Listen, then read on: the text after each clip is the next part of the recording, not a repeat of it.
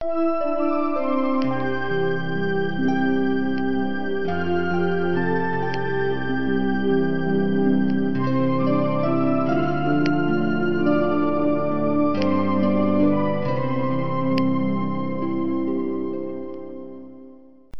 mademoiselle, monsieur, chers amis, soyez les bienvenus sur Radio Kardec.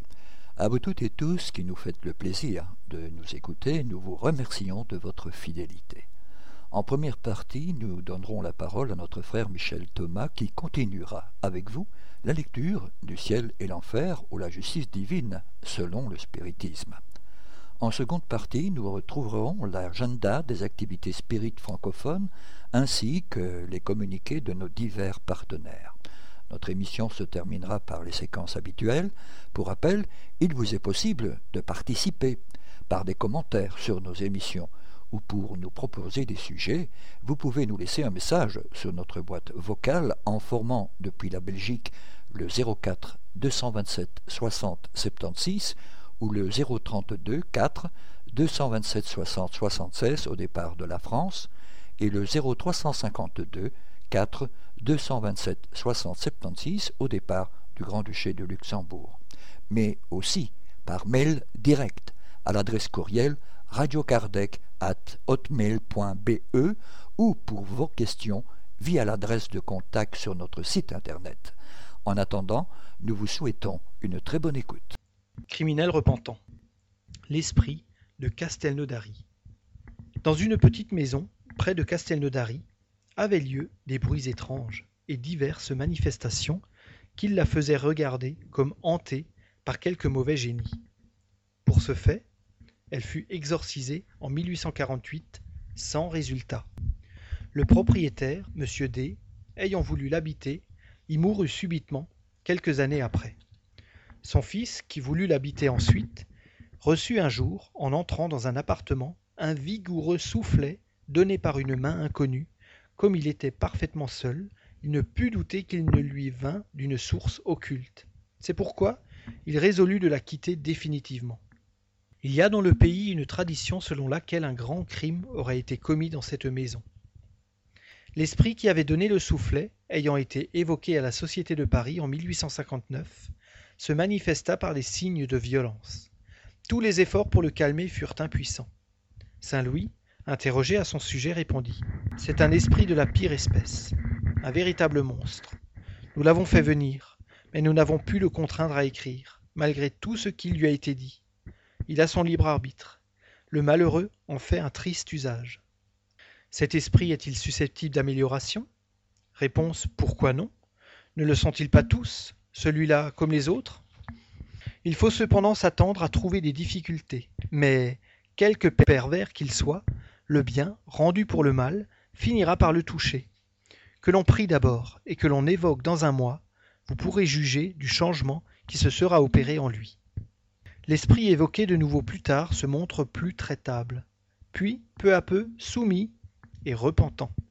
Des explications fournies par lui et par d'autres esprits, il résulte qu'en 1608, il habitait cette maison, où il avait assassiné son frère par soupçon de jalouse rivalité en le frappant à la gorge pendant qu'il dormait, et quelques années après, celle dont il avait fait sa femme après la mort de son frère.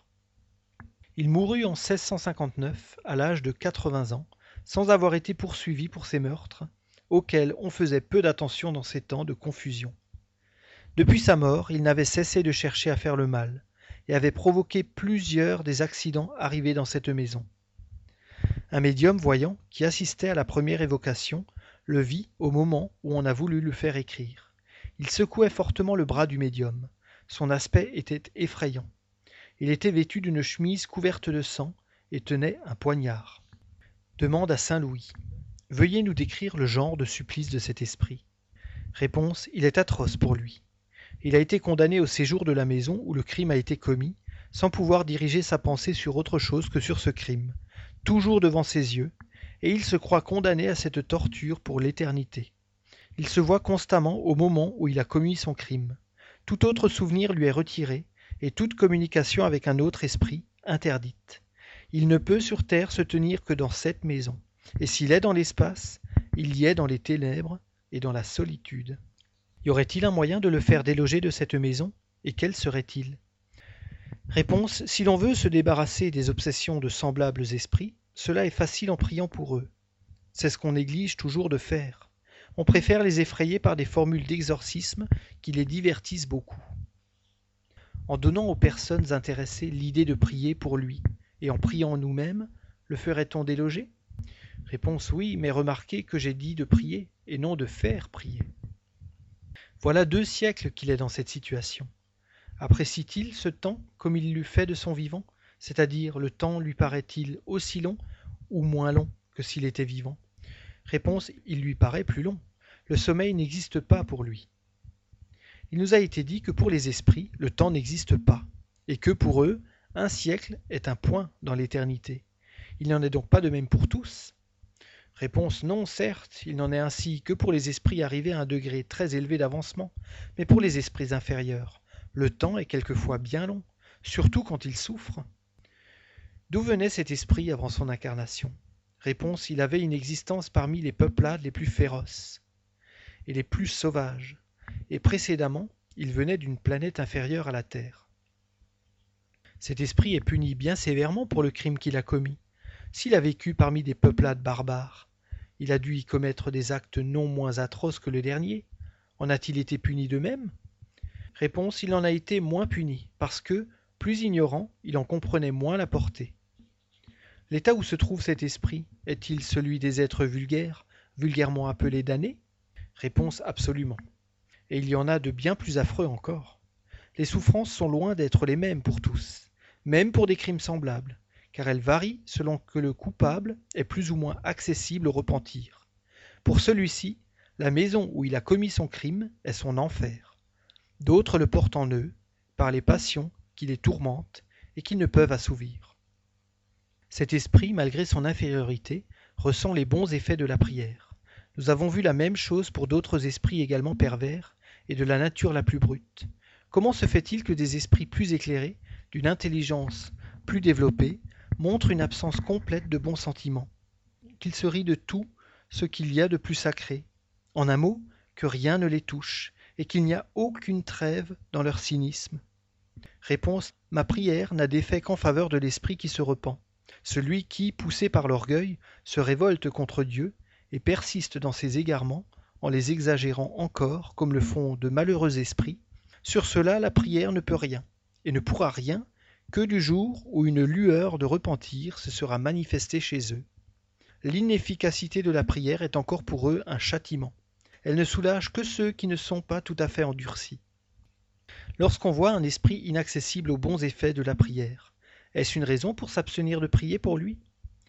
Réponse non sans doute, car tôt ou tard, elle pourra triompher de son endurcissement et faire germer en lui des pensées salutaires. Il en est de même de certains malades sur lesquels les remèdes n'agissent qu'à la longue. L'effet n'en est pas appréciable sur le moment. Sur d'autres, au contraire, ils opèrent promptement. Si l'on se pénètre de cette vérité que tous les esprits sont perfectibles et qu'aucun n'est éternellement et fatalement voué au mal, on comprendra que, tôt ou tard, la prière aura son effet et que celle qui paraît inefficace au premier abord n'en dépose pas moins des germes salutaires qui prédisposent l'esprit au bien, si elle ne les touche pas immédiatement. Ce serait donc un tort de se décourager, parce qu'on ne réussit pas tout de suite. Si cet esprit se réincarnait, dans quelle catégorie d'individus se trouverait-il?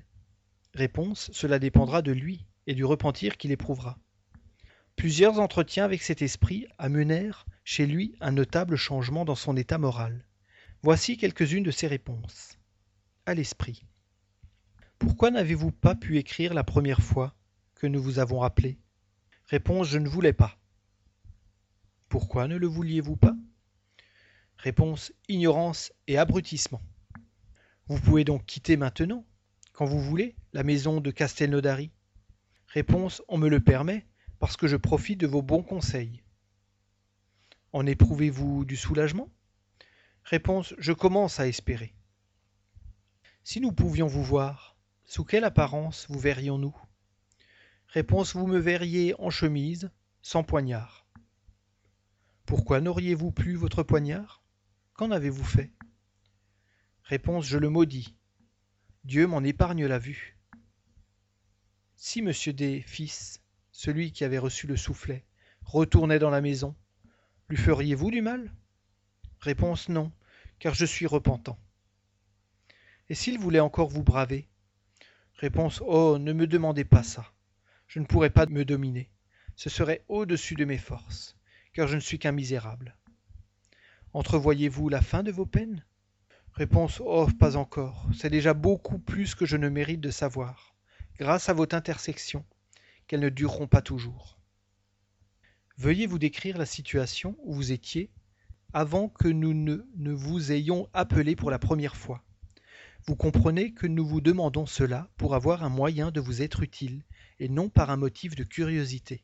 Réponse Je vous l'ai dit, je n'avais conscience de rien au monde que de mon crime, et ne pouvais quitter la maison où je l'ai commis que pour m'élever dans l'espace où tout autour de moi était solitude et obscurité. Je ne saurais vous donner une idée de ce que c'est. Je n'y ai jamais rien compris. Dès que je m'élevais au-dessus de l'air, c'était noir, c'était vide. Je ne sais ce que c'était. Aujourd'hui, j'éprouve beaucoup plus de remords, et je ne suis plus contraint de rester dans cette maison fatale. Il m'est permis d'errer sur terre, et de chercher à m'éclairer par mes observations, mais alors je n'en comprends que mieux l'énormité de mes forfaits. Et si je souffre moins d'un côté, mes tortures augmentent de l'autre par le remords. Mais au moins, j'ai l'espérance. Si vous deviez reprendre une existence corporelle, laquelle choisiriez-vous? Réponse Je n'ai pas encore assez vu et assez réfléchi pour le savoir. Pendant votre long isolement, et l'on peut dire votre captivité, avez-vous eu des remords? Réponse Pas le moindre, et c'est pour cela que j'ai si longtemps souffert. C'est seulement quand j'ai commencé à en éprouver qu'ont été provoquées, à mon insu, les circonstances qui ont amené mon évocation à laquelle je dois le commencement de ma délivrance. Merci donc à vous, qui avez eu pitié de moi et m'avez éclairé. Nous avons vu en effet des avares souffrir de la vue de l'or, qui pour eux était devenu une véritable chimère, des orgueilleux tourmentés par la jalousie des honneurs qu'ils voyaient rendre, et qui ne s'adressaient pas à eux, des hommes qui avaient commandé sur la terre, humiliés par la puissance invisible qui les contraignait d'obéir, et par la vue de leurs subordonnés qui ne pliaient plus devant eux. Les athées subirent les angoisses de l'incertitude, et se trouver dans un isolement absolu au milieu de l'immensité, sans rencontrer aucun être qui pût les éclairer. Dans le monde des esprits, s'il y a des joies pour toutes les vertus, il y a des peines pour toutes les fautes, et celles que n'atteint pas la loi des hommes sont toujours frappées par la loi de Dieu. Il est en outre à remarquer que les mêmes fautes, quoique commises dans des conditions identiques, sont punies par des châtiments, quelquefois fort différents, selon le degré d'avancement intellectuel de l'esprit. Aux esprits les plus arriérés, et d'une nature brute, comme celui dont il s'agit ici, sont infligées des peines en quelque sorte plus matérielles que morales, tandis que c'est le contraire pour ceux dont l'intelligence et la sensibilité sont plus développées. Il faut au premier des châtiments appropriés à la rudesse de leur écorce, pour leur faire comprendre les désagréments de leur position et leur inspirer le désir d'en sortir. C'est ainsi que la seule honte, par exemple, qui ne ferait que peu ou point d'impression sur eux, sera intolérable pour les autres.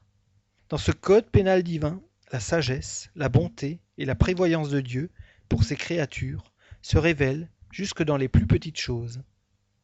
Tout est proportionné, tout est combiné avec une admirable sollicitude pour faciliter aux coupables les moyens de se réhabiliter. Il leur est tenu compte des moindres bonnes aspirations de l'âme. Selon les dogmes des peines éternelles, au contraire, dans l'enfer sont confondus les grands et les petits coupables, les coupables d'un jour et les cent fois récidivistes, les endurcis et les repentants. Tout est calculé pour les maintenir au fond de l'abîme. Aucune planche de salut ne leur est offerte.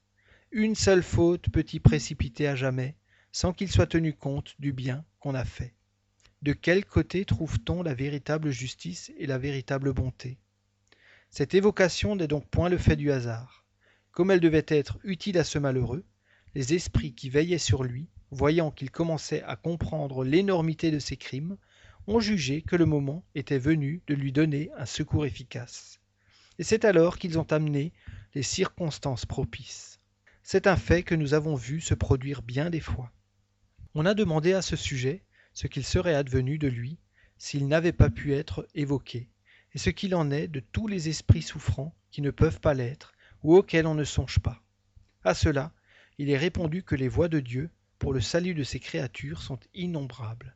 L'évocation est un moyen de les assister, mais ce n'est certainement pas le seul, et Dieu n'en laisse aucune dans l'oubli. D'ailleurs, les prières collectives doivent avoir sur les esprits accessibles au repentir leur part d'influence. Dieu ne pouvait subordonner le sort des esprits souffrants aux connaissances et à la bonne volonté des hommes.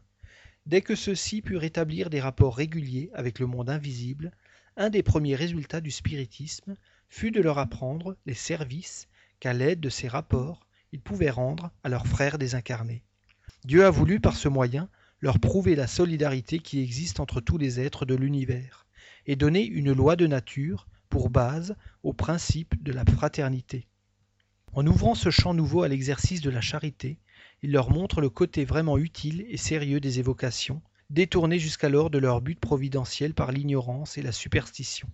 Les esprits souffrants n'ont donc, à aucune époque, manqué de secours, et si les évocations leur ouvrent une nouvelle voie de salut, les incarnés y gagnent peut-être plus encore, en ce qu'elles sont pour eux de nouvelles occasions de faire le bien, tout en s'instruisant sur le véritable état de la vie future. Criminel repentant. Jacques Latour, assassin, condamné par la cour d'assises de Foix et exécuté en septembre 1864. Dans une réunion spirit intime de 7 à 8 personnes qui eut lieu à Bruxelles le 13 septembre 1864 et à laquelle nous assistions, une dame médium fut priée d'écrire. Aucune évocation spéciale n'étant faite, elle trace avec une agitation extraordinaire, en très gros caractères, et après avoir violemment raturé le papier, ces mots. Je me repens, je me repens. La tour. Surpris de cette communication inattendue, que rien n'avait provoquée, car nul ne songeait à ce malheureux dont la plupart même des assistants ignoraient la mort, on adresse à l'esprit quelques paroles de commisération et d'encouragement. Puis, on lui fait cette question. Quel motif a pu vous engager à venir parmi nous, plutôt qu'ailleurs, puisque nous ne vous avons pas appelé Le médium, qui est aussi médium parlant, répond de vive voix. J'ai vu que vous étiez des âmes compatissantes et que vous prendriez pitié de moi tandis que d'autres m'évoquent plus par curiosité que par véritable charité, ou bien s'éloignent de moi avec horreur. Alors a commencé une scène indescriptible qui n'a pas duré moins d'une demi-heure. Le médium joignant à la parole les gestes et l'expression de la physionomie, il est évident que l'esprit s'est identifié avec sa personne. Parfois ses accents de désespoir sont si déchirants, il peint ses angoisses et ses souffrances avec un ton si navrant ces supplications sont si véhémentes que tous les assistants en sont profondément émus. Quelques-uns même étaient effrayés de la surexcitation du médium, mais nous pensions que la communication d'un esprit qui se repent et qui implore la pitié n'offrait aucun danger. S'il a emprunté les organes du médium, c'est pour mieux dépeindre sa situation et intéresser davantage à son sort, mais non comme les esprits obsesseurs et possesseurs, en vue de s'emparer de lui pour le dominer. Cela lui a sans doute été permis dans son propre intérêt, et peut-être aussi pour l'instruction des personnes présentes. Il s'écrie Oh oui, de la pitié, j'en ai bien besoin, car vous ne savez pas ce que je souffre. Non, vous ne le savez pas, vous ne pouvez pas le comprendre, c'est horrible. La guillotine. Qu'est-ce que cela à côté de ce que j'endure maintenant? Ce n'est rien, c'est un instant. Mais ce feu qui me dévore, c'est pire, c'est une mort continuelle, c'est une souffrance qui ne laisse ni trêve, ni repos, qui n'a point de fin. Et mes victimes qui sont là autour de moi, qui me montrent leurs plaies, qui me poursuivent de leurs regards, elles sont là, devant moi. Je les vois toutes, oui, toutes. Je les vois toutes, je ne puis les éviter.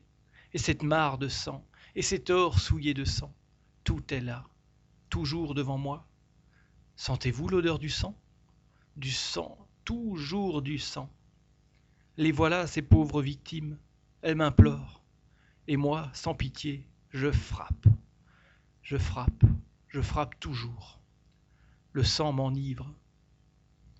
Je croyais qu'après ma mort tout serait fini. C'est pourquoi j'avais bravé le supplice. J'avais bravé Dieu. Je l'ai renié. Et voilà que, quand je me croyais anéanti pour toujours, un réveil terrible se fait. Oh oui, terrible. Je suis entouré de cadavres, de figures menaçantes. Je marche dans le sang.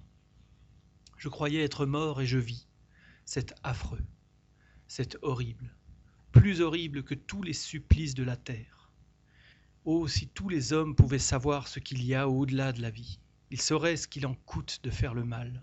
Il n'y aurait plus d'assassins, plus de criminels, plus de malfaiteurs. Je voudrais que tous les assassins puissent voir ce que je vois et ce que j'endure. Oh non, il n'y en aurait plus. C'est trop affreux de souffrir ce que je souffre. Je sais bien que je l'ai mérité, ô mon Dieu, car je n'ai point eu pitié de mes victimes. J'ai repoussé leurs mains suppliantes quand elles me demandaient de les épargner. Oui, j'ai moi-même été cruel. Je les ai lâchement tués pour avoir leur or. J'ai été impie. Je vous ai renié. J'ai blasphémé votre saint nom. J'ai voulu m'étourdir. C'est pourquoi je voulais me persuader que vous n'existiez pas. Oh mon Dieu, je suis un grand criminel, je le comprends maintenant. Mais vous n'auriez pas pitié de nous, de moi? Vous êtes Dieu, c'est-à-dire la bonté, la miséricorde, vous êtes Dieu Tout-Puissant. Pitié, Seigneur. Oh pitié, pitié, je vous en supplie, je vous en prie. Ne soyez pas inflexible. Délivrez-moi de cette vue odieuse, de ces images horribles, de ce sang, de mes victimes dont les regards ne percent jusqu'au cœur comme des coups de poignard. Vous qui êtes ici, qui m'écoutez, vous êtes de bonnes âmes, des âmes charitables. Oui, je le vois, vous aurez pitié de moi, n'est-ce pas? Vous prierez pour moi. Oh, je vous en supplie, ne me repoussez pas. Vous demanderez à Dieu de m'ôter cet horrible spectacle de devant les yeux. Il vous écoutera, parce que vous êtes bon. Je vous en prie, ne me repoussez pas comme j'ai repoussé les autres. Priez pour moi. Les assistants, touchés de ses regrets, lui adressèrent des paroles d'encouragement et de consolation. Dieu, lui dit-on, n'est point inflexible. Ce qu'il demande au coupable, c'est un repentir sincère et le désir de réparer le mal qu'il a fait. Puisque votre cœur n'est point endurci, et que vous lui avez demandé pardon de vos crimes, il étendra sur vous sa miséricorde, si vous persévérez dans vos bonnes résolutions pour réparer le mal que vous avez fait. Vous ne pouvez sans doute pas rendre à vos victimes la vie que vous leur avez ôtée, mais si vous le demandez avec ferveur, Dieu vous accordera de vous retrouver avec elles dans une nouvelle existence vous pourrez leur montrer autant de dévouement que vous avez été cruel. Et quand il jugera la réparation suffisante, vous rentrerez en grâce auprès de lui.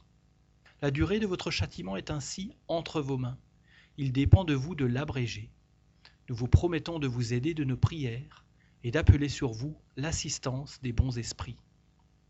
Nous allons dire à votre intention la prière contenue dans l'Évangile selon le spiritisme pour les esprits souffrants et repentants. Nous ne dirons pas celle pour les mauvais esprits, parce que dès lors que vous vous repentez, que vous implorez Dieu et renoncez à faire le mal, vous n'êtes plus, à nos yeux, qu'un esprit malheureux et non mauvais. Cette prière dite, et après quelques instants de calme, l'esprit reprend.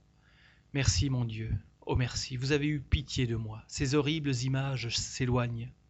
Ne m'abandonnez pas, envoyez-moi vos bons esprits pour me soutenir. Merci. Après cette scène, le médium est pendant quelque temps brisé et anéanti. Ses membres sont courbaturés. Il a le souvenir, d'abord confus, de ce qui vient de se passer, puis peu à peu il se rappelle quelques-unes des paroles qu'il a prononcées et qu'il disait malgré lui. Il sentait que ce n'était pas lui qui parlait. Le lendemain, dans une nouvelle réunion, l'esprit se manifeste encore et recommence, pendant quelques minutes seulement, la scène de la veille, avec la même pantonymie expressive, mais moins violente. Puis il écrit, par le même médium, avec une agitation fébrile, les paroles suivantes. Merci de vos prières. Déjà, une amélioration sensible se produit en moi. J'ai prié Dieu avec tant de ferveur qu'il a permis que, pour un moment, mes souffrances soient soulagées mais je les verrai encore, mes victimes. Les voilà, les voilà. Voyez-vous ce sang? La prière de la veille est répétée. L'esprit continue en s'adressant au médium. Pardon de m'emparer de vous. Merci du soulagement que vous apportez à mes souffrances. Pardon à vous de, tout le mal que je vous ai occasionné, mais j'ai besoin de me manifester. Vous seul pouvez. Merci. Merci. Un peu de soulagement se produit, mais je ne suis pas au bout de mes épreuves. Bientôt encore mes victimes reviendront. Voilà la punition, je l'ai méritée. Mon Dieu, soyez indulgents. Vous tous, priez pour moi. Ayez pitié de moi. La Tour. Un membre de la Société Spirit de Paris, qui avait prié pour ce malheureux esprit et l'avait évoqué, en obtint les communications suivantes à différents intervalles. 1. J'ai été évoqué presque aussitôt après ma mort, et je n'ai pu me communiquer de suite, mais beaucoup d'esprits légers ont pris mon nom et ma place. J'ai profité de la présence à Bruxelles du président de la Société de Paris, et avec la permission des esprits supérieurs, je me suis communiqué. Je viendrai me communiquer à la Société, et je ferai des révélations qui seront un commencement de réparation de mes fautes, et qui pourront servir d'enseignement à tous les criminels qui me liront et qui réfléchiront au récit de mes souffrances. Les discours sur les peines de l'enfer font peu d'effet sur l'esprit des coupables, qui ne croient pas à toutes ces images, effrayantes pour les enfants et les hommes faibles. Or, un grand malfaiteur n'est pas un esprit pusillanime, et la crainte des gendarmes agit plus sur lui que le récit des tourments de l'enfer. Voilà pourquoi tous ceux qui me liront seront frappés de mes paroles, de mes souffrances qui ne sont pas des suppositions. Il n'y a pas un seul prêtre qui puisse dire j'ai vu ce que je vous dis, j'ai assisté aux tortures des damnés.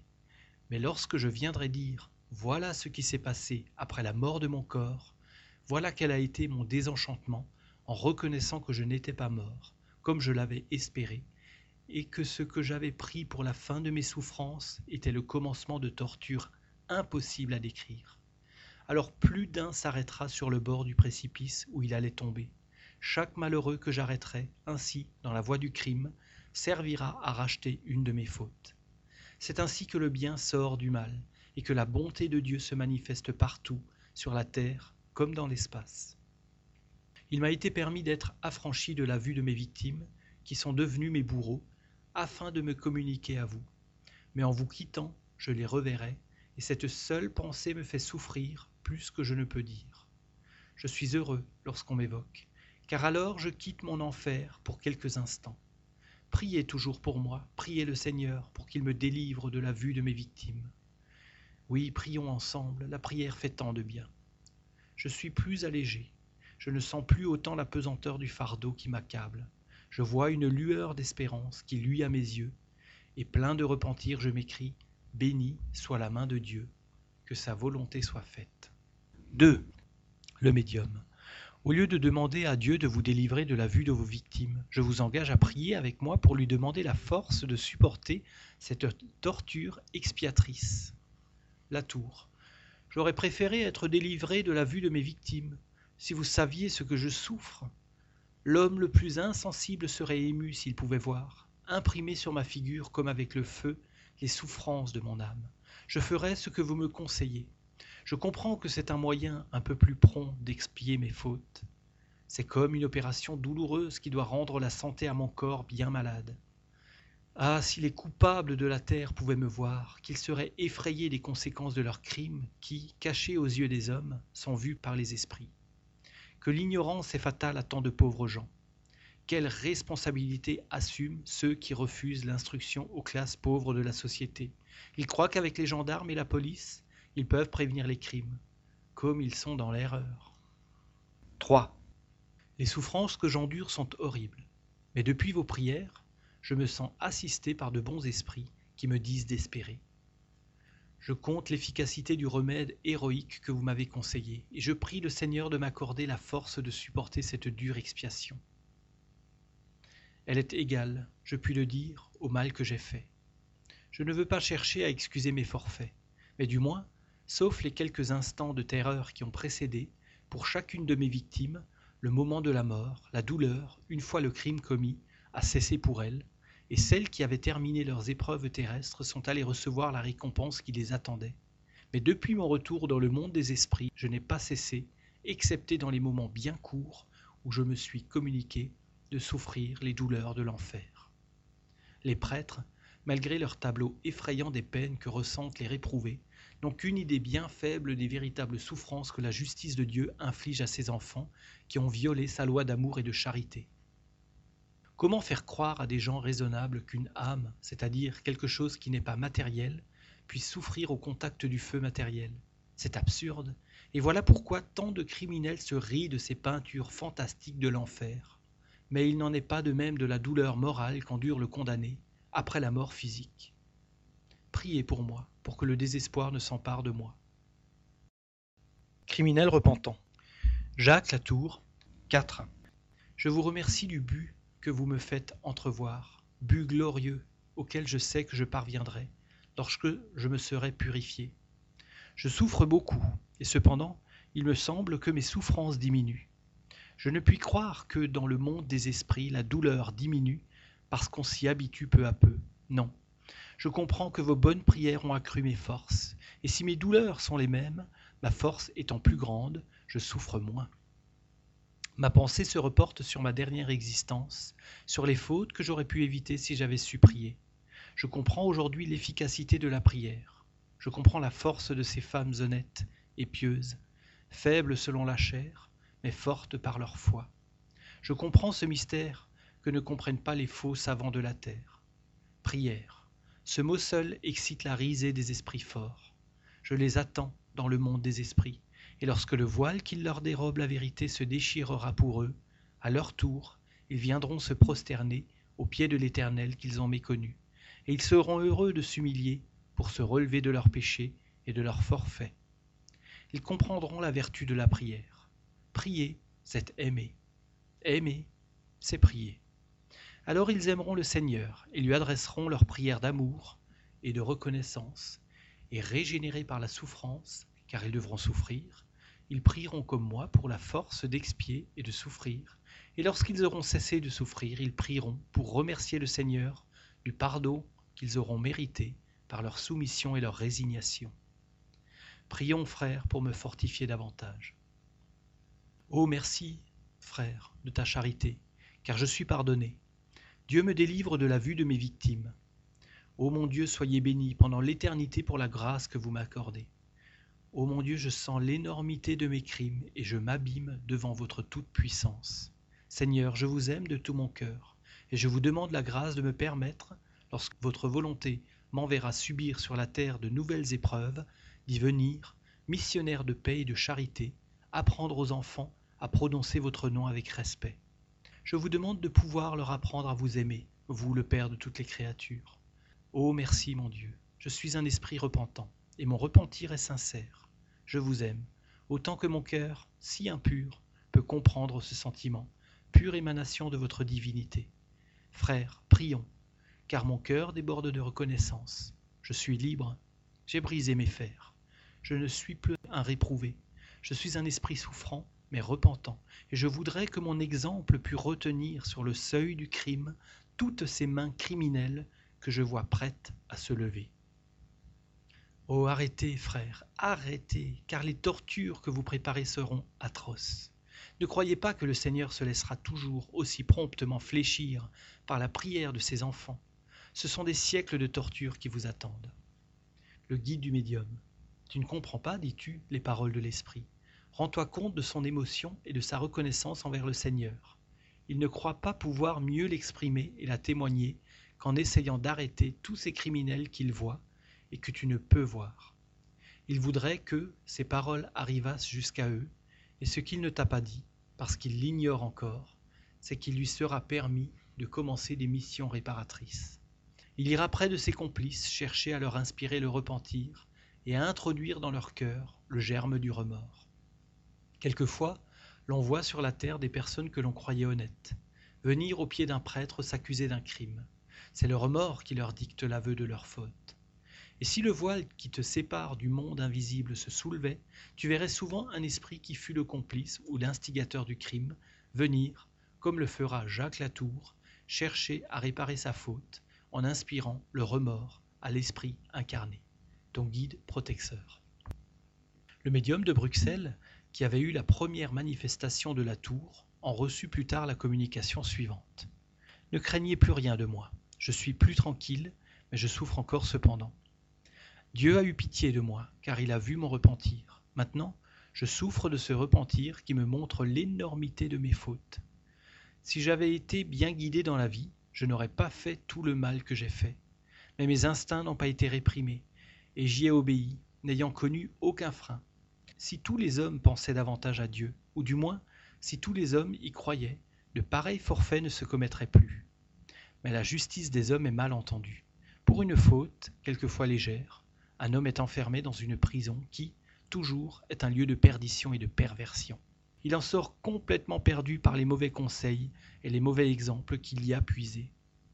Si cependant sa nature est assez bonne et assez forte pour résister aux mauvais exemples, en sortant de prison, toutes les portes lui sont fermées, toutes les mains se retirent devant lui, tous les cœurs honnêtes le repoussent. Que lui reste-t-il?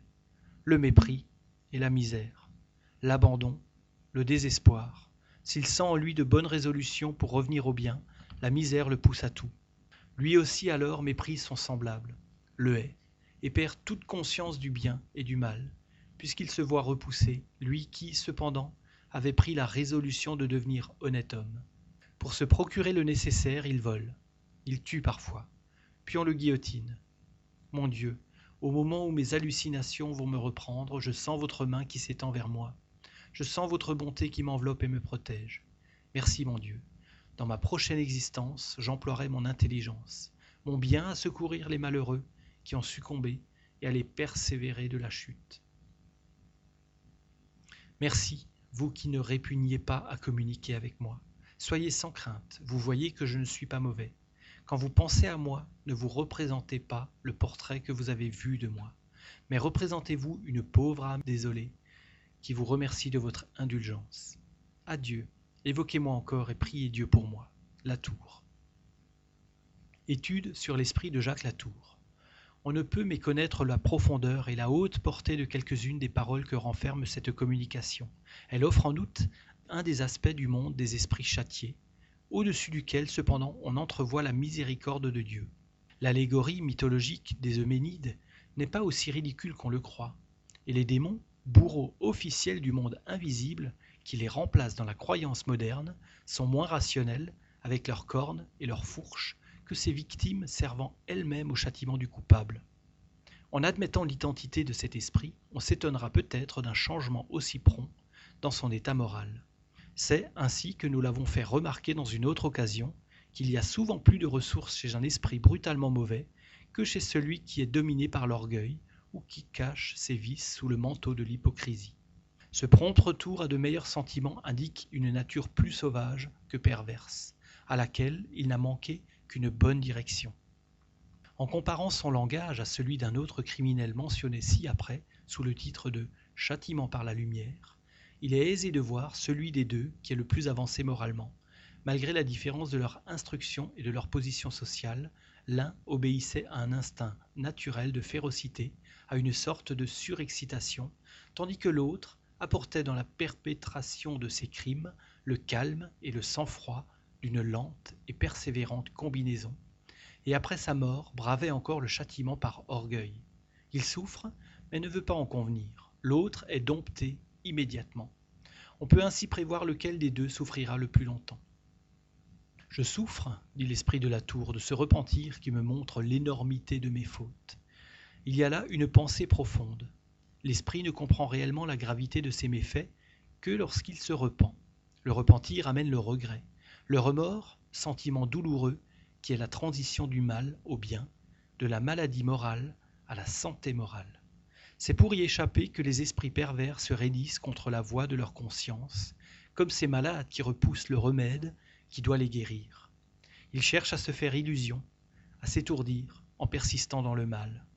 La tour est arrivée à cette période où l'endurcissement finit par céder. Le remords est entré dans son cœur. Le repentir s'en est suivi. Il comprend l'étendue du mal qu'il a fait. Il voit son abjection et il en souffre. Voilà pourquoi il dit Je souffre de ce repentir. Dans sa précédente existence, il a dû être pire que dans celle-ci, car s'il se fût repentir comme il le fait aujourd'hui, sa vie eût été meilleure. Les résolutions qu'il prend maintenant influeront sur son existence terrestre future. Celle qu'il vient de quitter, toute criminelle qu'elle a été, a marqué pour lui une étape du progrès il est plus que probable qu'avant de la commencer, il était dans l'ératicité, un de ces mauvais esprits rebelles, obstinés dans le mal, comme on en voit tant. Beaucoup de personnes ont demandé quel profit on pouvait tirer des existences passées, puisqu'on ne se souvient ni de ce que l'on a été, ni de ce que l'on a fait.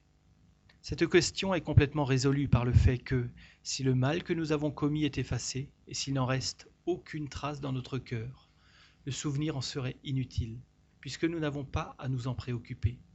Quant à celui dont nous ne sommes pas entièrement corrigés, nous le connaissons par nos tendances actuelles, c'est sur celle-ci que nous devons porter toute notre attention. Il suffit de savoir ce que nous sommes, tant qu'il soit, sans qu'il soit nécessaire de savoir ce que nous avons été. Quand on considère la difficulté pendant la vie de la réhabilitation du coupable le plus repentant, la réprobation dont il est l'objet, on doit bénir Dieu d'avoir jeté un voile sur le passé. Si Latour eût été condamné à temps, et même s'il eût été acquitté, ses antécédents l'eussent fait rejeter de la société. Qui aurait voulu, malgré son repentir, l'admettre dans son intimité? Les sentiments qu'il manifeste aujourd'hui comme esprit nous donnent l'espoir que, dans sa prochaine existence terrestre, il sera un honnête homme, estimé et considéré. Mais supposez qu'on sache qu'il a été la tour, la réprobation le poursuivra encore. Le voile jeté sur son passé lui ouvre la porte de la réhabilitation. Il pourra s'asseoir sans crainte et sans honte parmi les plus honnêtes gens. Combien en est-il qui voudraient à tout prix pouvoir effacer de la mémoire des hommes certaines années de leur existence? Que l'on trouve une doctrine qui se concilie mieux que celle-ci avec la justice et la bonté de Dieu. Au reste, cette doctrine n'est pas une théorie, mais un résultat d'observation. Ce ne sont point les spirites qui l'ont imaginée. Ils ont vu et observé les différentes situations dans lesquelles se présentent les esprits. Ils ont cherché à se les expliquer, et de cette explication est sortie la doctrine. S'ils l'ont acceptée, c'est parce qu'elle résulte des faits et qu'elle leur a paru plus rationnelle que toutes celles émises jusqu'à ce jour sur l'avenir de l'âme. On ne peut refuser à ces communications un haut enseignement moral. L'esprit a pu être, a même dû être aidé dans ses réflexions et surtout dans le choix de ses expressions par des esprits plus avancés. Mais en pareil cas, ces derniers n'assistent que dans la forme et non dans le fond, et ne mettent jamais l'esprit inférieur en contradiction avec lui-même. Ils ont pu poétiser chez Latour la forme du repentir, mais ils ne lui auraient point fait exprimer le repentir contre son gré, parce que l'esprit a son libre arbitre. Ils voyaient en lui le germe de bons sentiments. C'est pourquoi ils l'ont aidé à s'exprimer, et par là, ils ont contribué à les développer en même temps qu'ils ont appelé sur lui la commisération. Est-il rien de plus saisissant, de plus moral, de nôtre, à impressionner plus vivement que le tableau de ce grand criminel repentant exhalant son désespoir et ses remords, qui, au milieu de ses tortures, poursuivi par le regard incessant de ses victimes, élève sa pensée vers Dieu pour implorer sa miséricorde N'est-ce pas là un salutaire exemple pour les coupables? On comprend la nature de ces angoisses. Elles sont rationnelles, terribles, quoique simples et sans mise en scène fantasmagorique. On pourrait s'étonner peut-être d'un si grand changement dans un homme comme la tour. Mais pourquoi n'aurait-il pas eu de repentir? Pourquoi n'y aurait-il pas en lui une corde sensible vibrante? Le coupable serait-il donc à jamais voué au mal? N'arrive-t-il pas un moment où la lumière se fait dans son âme? Ce moment était arrivé pour la tour. C'est précisément là le côté moral de ses communications. C'est l'intelligence qu'il a de sa situation. Ce sont ses regrets, ses projets de réparation qui sont éminemment instructifs. Qu'eût-on trouvé d'extraordinaire à ce qu'il se repentit sincèrement avant de mourir? Qu'il eût dit avant ce qu'il a dit après? N'en a-t-on pas de nombreux exemples? Un retour au bien avant sa mort eût passé aux yeux de la plupart de ses pareils pour de la faiblesse. Sa voix d'outre-tombe eut la révélation de l'avenir qui les attend. Il est dans le vrai absolu quand il dit que son exemple est plus propre à ramener les coupables que la perspective des flammes de l'enfer et même de l'échafaud. Pourquoi donc ne leur donnerait-on pas dans les prisons? Cela en ferait réfléchir plus d'un ainsi que nous en avons déjà plusieurs exemples. Mais comment croire à l'efficacité des paroles d'un mort quand on croit soi-même que quand on est mort, tout est fini? Un jour cependant viendra où l'on reconnaîtra cette vérité, que les morts peuvent venir instruire les vivants. Il y a plusieurs autres instructions importantes à tirer de ces communications. C'est d'abord la confirmation de ce principe d'éternelle justice, que le repentir ne suffit pas pour placer le coupable au rang des élus. Le repentir est le premier pas vers la réhabilitation qui appelle la miséricorde de Dieu. C'est le prélude du pardon et de l'abrègement des souffrances. Mais Dieu n'absout pas sans condition. Il faut l'expiation et surtout la réparation. C'est ce que comprend la tour et c'est à quoi il se prépare. En second lieu, si l'on compare ce criminel à celui de Castelnaudary, on trouve une grande différence dans le châtiment qu'il leur est infligé. Chez ce dernier, le repentir a été tardif et par conséquent la peine plus longue. Cette peine est en outre presque matérielle, tandis que chez la tour, la souffrance est plutôt morale. C'est que, comme nous l'avons dit plus haut, chez l'un l'intelligence était bien moins développée que chez l'autre. Il fallait quelque chose qui pût frapper ses sens obtus, mais les peines morales n'en sont pas moins cuisantes pour celui qui est arrivé au degré voulu pour les comprendre. On en peut juger par les plaintes qu'exhale la tour. Ce n'est pas la colère, c'est l'expression des remords, bientôt suivis du repentir et du désir de réparer, afin de s'avancer. Merci Michel. Chers amis, restez à l'écoute. Nous reprendrons la suite de cette émission juste après cette première pause musicale.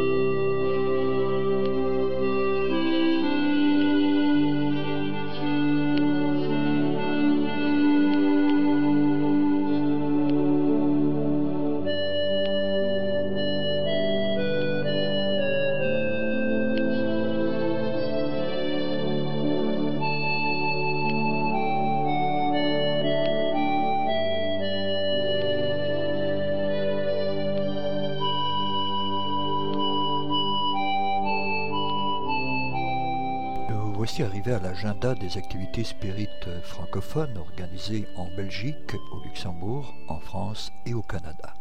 En Belgique, la fondation Union dans la Lumière et le noyau d'études spirites Camille Flammarion, le dit CAFLA de Bruxelles, ont le grand plaisir de vous inviter à la projection du film Chico Xavier, la vie d'un des plus grands médiums de l'histoire. La projection sera suivie d'une discussion animée par les membres de ces deux ASBL, le jeudi 24 janvier 2013 à 19h. L'entrée sera gratuite. Projection plus débat, fin prévue aux environs de 22h. Réservation par email exigée, événement privé. Pour renseignements et inscriptions éventuelles via info at nicafla.be ou via le site http www.nicafla.be. L'adresse du jour sera 16 rue des Ménapiens à 1040 Etterbeek, Bruxelles. En France, à la demande expresse de nos frères et sœurs de l'Association parisienne d'études spirites APES, dont le siège social se trouve au numéro 22 rue des Légières à 94 300, nous vous rappelons deux conférences importantes. Celle du vendredi 25 janvier de 20h à 22h autour du thème Une vie de dévotion et d'amour envers le prochain ou le parcours spirituel d'un homme de bien le curé d'Ars, ainsi que le celle du samedi 26 janvier de 15h à 17h autour du thème Le rôle du pardon dans la philosophie spirite. Pour renseignements complémentaires et inscriptions éventuelle, merci de bien vouloir consulter le site de l'association à l'adresse suivante www.apes.fr ou via la voie téléphonique en formant depuis la France le 0141 931 708 sans oublier l'adresse courriel mail at apes.asso.fr. Au Québec, Canada. Notre sœur Marie-Claude Savard, administratrice principale de la librairie Spirit francophone située au 30 rue Saint-Nicolas à Québec, Canada, nous prie de vous informer sur le fait que cet espace, en plus de vente de livres, est muni d'un local qui sert de salle de conférence. Durant les heures d'ouverture de la librairie, cette pièce sert de salon de lecture ouvert au public afin de permettre à celui-ci de feuilleter les livres avant de les acheter. Cette salle, qui peut accueillir entre 24 et 30 personnes, est intime et chaleureuse et est dotée d'un projecteur et d'un écran. Vous pouvez communiquer avec nous si vous croyez que votre conférence s'inscrit dans le thème de celle-ci. La salle est offerte gratuitement. Nous ne désirons pas faire payer le prix d'entrée pour le public. Pour tout renseignement, merci de bien vouloir prendre contact via l'adresse et le site euh, de la librairie Spirit francophone http 3 www.libsf.com. Chers amis, merci bien vouloir rester à l'écoute. Nous retrouverons la suite des communiqués de nos divers partenaires juste après cette dernière pause musicale.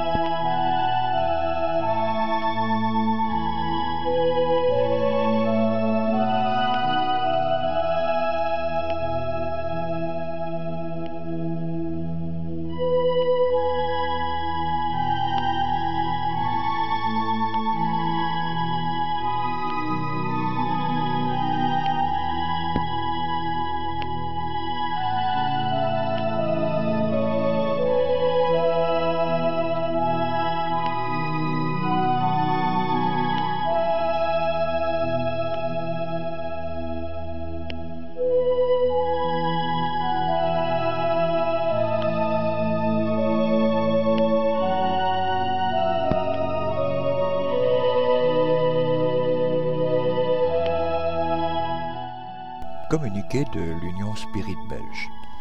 Chers amis, chers amis, cette année encore, et pour la septième fois consécutive, nous serons au château de Wégimont près de Liège.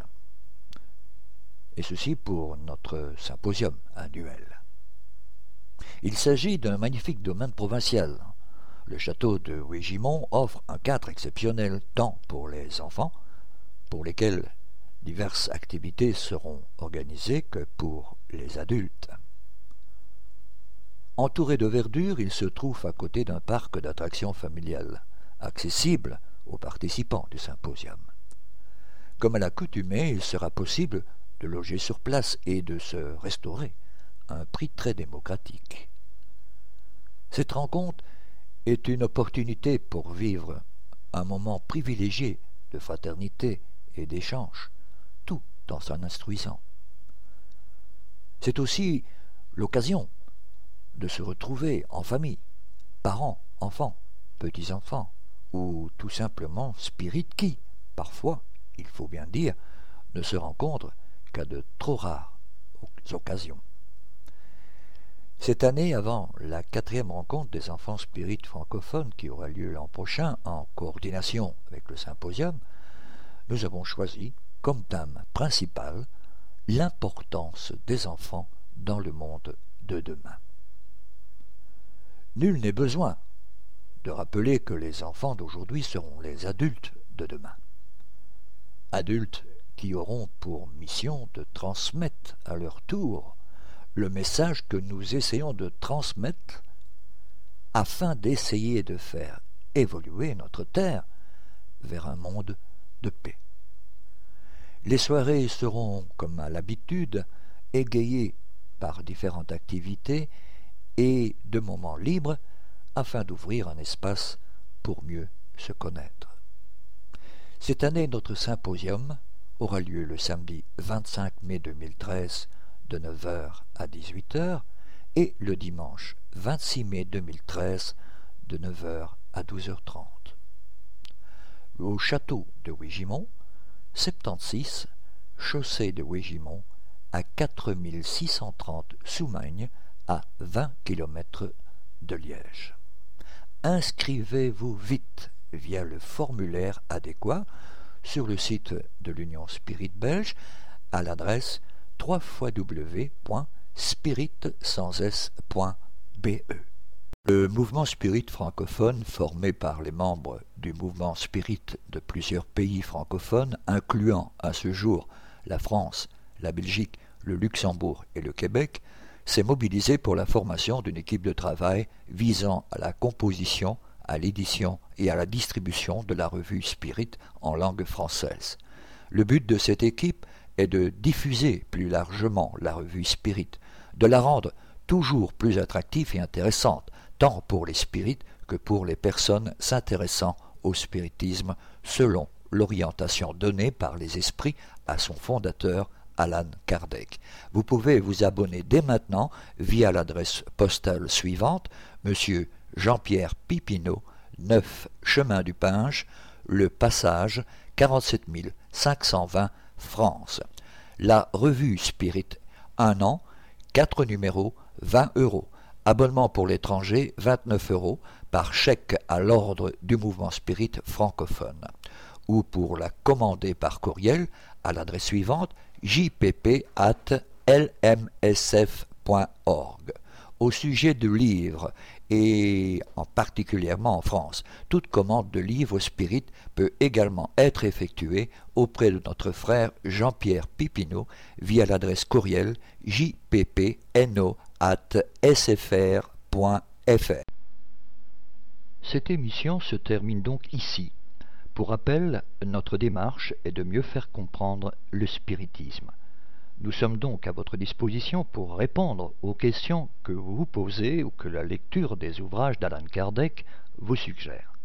Vous pouvez également poser ces questions par email de manière tout à fait anonyme, si vous le souhaitez, à l'adresse radio spirit.be. Nous y répondrons avec plaisir.